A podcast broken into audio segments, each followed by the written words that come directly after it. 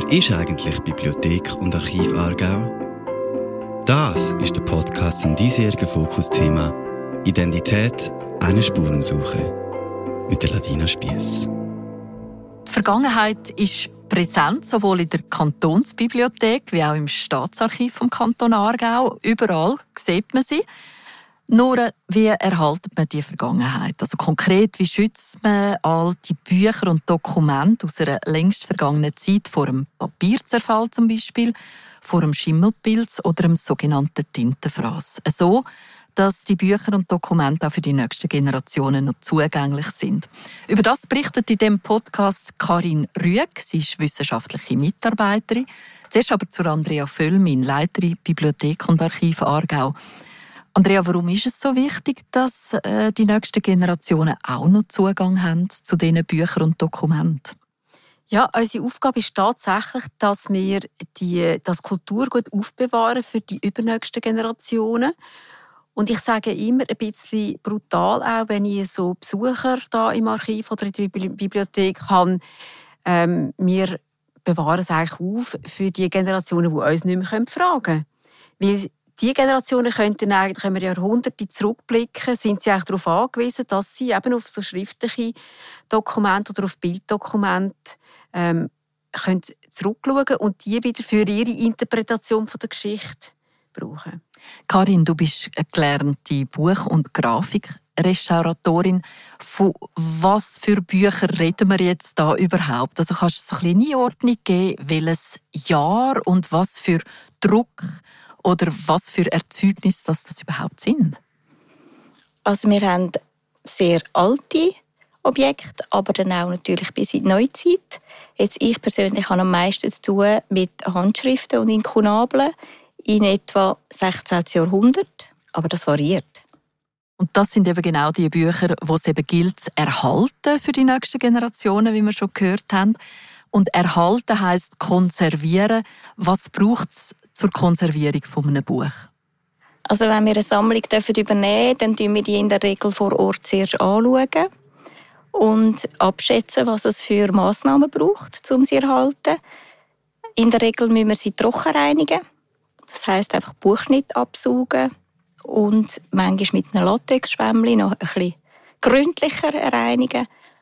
Und dann wir die übernehmen und beobachten, dass man sicher auch keine Schädlinge ins Archiv ähm, tragen. Ja, und dann geht es letztlich darum, dass man sich überlegt, wie wir sie einstellen. Wenn wir sie einschachteln, je nachdem, braucht es Schutzkartonage oder nicht. Und dann integrieren wir die so ins Archiv integrieren. Was heisst einschachteln? Es gibt verschiedene Schutzkartonagen und je nach Objekt entscheidet man sich ähm, für das eine oder das andere Modell.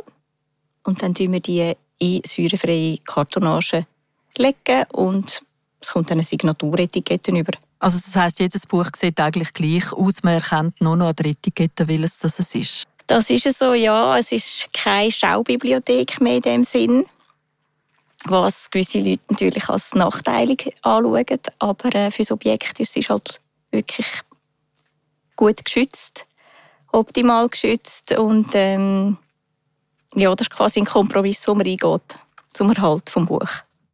Du bist ja auch Klimaschützerin bzw. Klimaerhalterin, weil äh, Bücher haben, glaube ich, weder gern zu warm noch gern zu kalt. Was würdest du sagen, ist die Wohlfühltemperatur von einem Buch?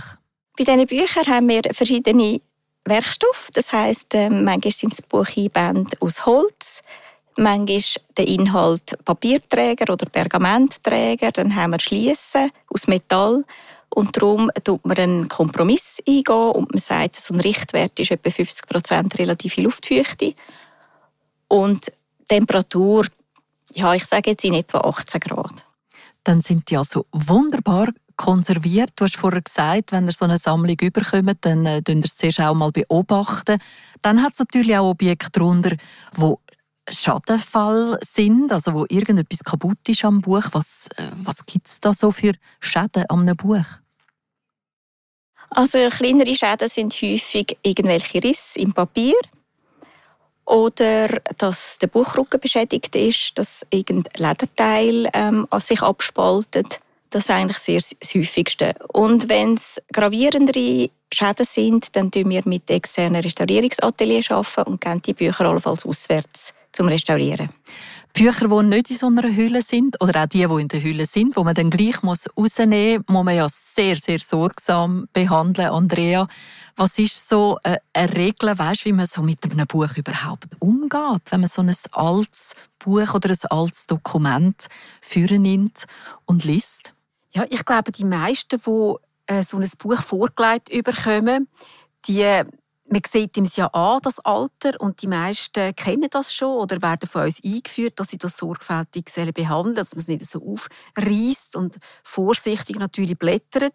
Und bei vielen von diesen Büchern, auch von diesen handgeschriebenen Protokollbänden, sieht man ja auch, dass die gebraucht worden sind. Die haben in der Regel auch Gebrauchsspuren. Man, ist also, man, spürt, man ist eine Person, die in diesen Jahrhunderten jetzt einmal da blättern darf. Das ist ein die spezielle Situation eben in so einer äh, Kantonsbibliothek oder im Staatsarchiv, dass ich quasi das Original in die Hand bekomme. Und die meisten haben da wirklich schon einen Respekt davor und gehen sorgfältig damit um. Passiert das, Karin, in einem speziellen Raum oder ist das Irgendwo in der Kantonsbibliothek? Ja, das ist in einem speziellen Raum und man muss sich auch anmelden, man muss einen Termin vereinbaren und eigentlich unter Aufsicht dann darf man die Bücher anschauen. Über etwas, was wir noch nicht geredet haben, was eben auch äh, kann bei alten Büchern, ist der Tintenfraß. Ich habe das Wort gebraucht, ohne genau zu wissen, was es ist. Es ist bei, bei Handschriften, wo das passieren kann. Kannst du kurz erklären, was das bedeutet, ein Tintenfraß? Das ist, wenn Tinte Zellulose, also der Papierträger, zersetzt. Und man kann eigentlich nicht allzu viel machen. Das Beste ist, sie bei guten klimatischen Bedingungen aufbewahren, die Objekte.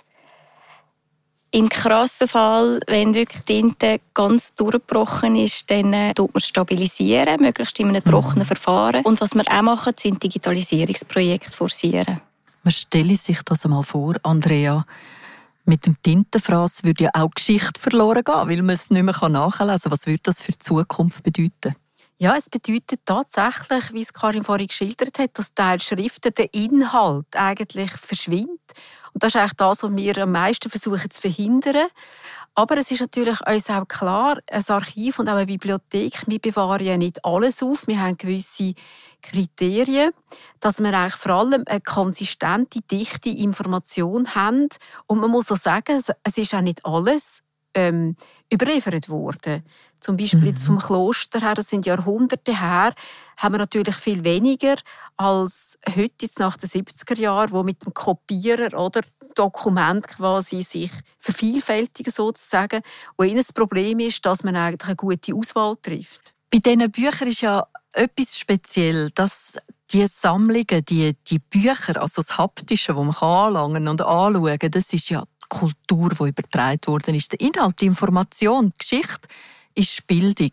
Wie würdest du äh, prozentual aufteilen? Was ist eigentlich die Kantonsbibliothek und das Staatsarchiv mehr Kultur oder Bildung? Ja, ich denke, eine wichtige, eine wichtige, wir sind ein wichtiger Pfeiler von diesem Kulturerbe. Also neben Gebauten, neben den Gebäuden. Und so sage ich immer, bewahrt die Bibliothek und das Archiv mehr Geschichten der Menschen auf. Und es ist also nicht so der Staub, immer das Bild vom Verstaubten, wo da kommt, sondern es ist eben eigentlich ja, die, die Spuren von Leben, wo da in diesen Gebäuden und in dem, auf dem Land, wo da äh, geherrscht hat, ähm, wo da noch vorhanden ist. Und es fließt natürlich immer ein Stück weit die Bildung ein, ob das im Geschichtsunterricht, im Geografieunterricht ist oder in der Literatur.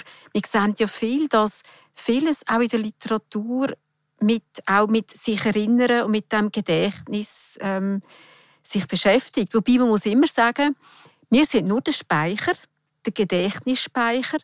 Und das Gedächtnis aber selber ist dann das, was eben über Bildung an jede Generation wieder eigentlich weitergegeben wird. Nur Menschen können sich wirklich erinnern. Alte Bücher und Schriften, die wieder richtig lebendig werden im Gespräch mit euch. Danke vielmals, Andrea Völlmin und Karin Rüegg.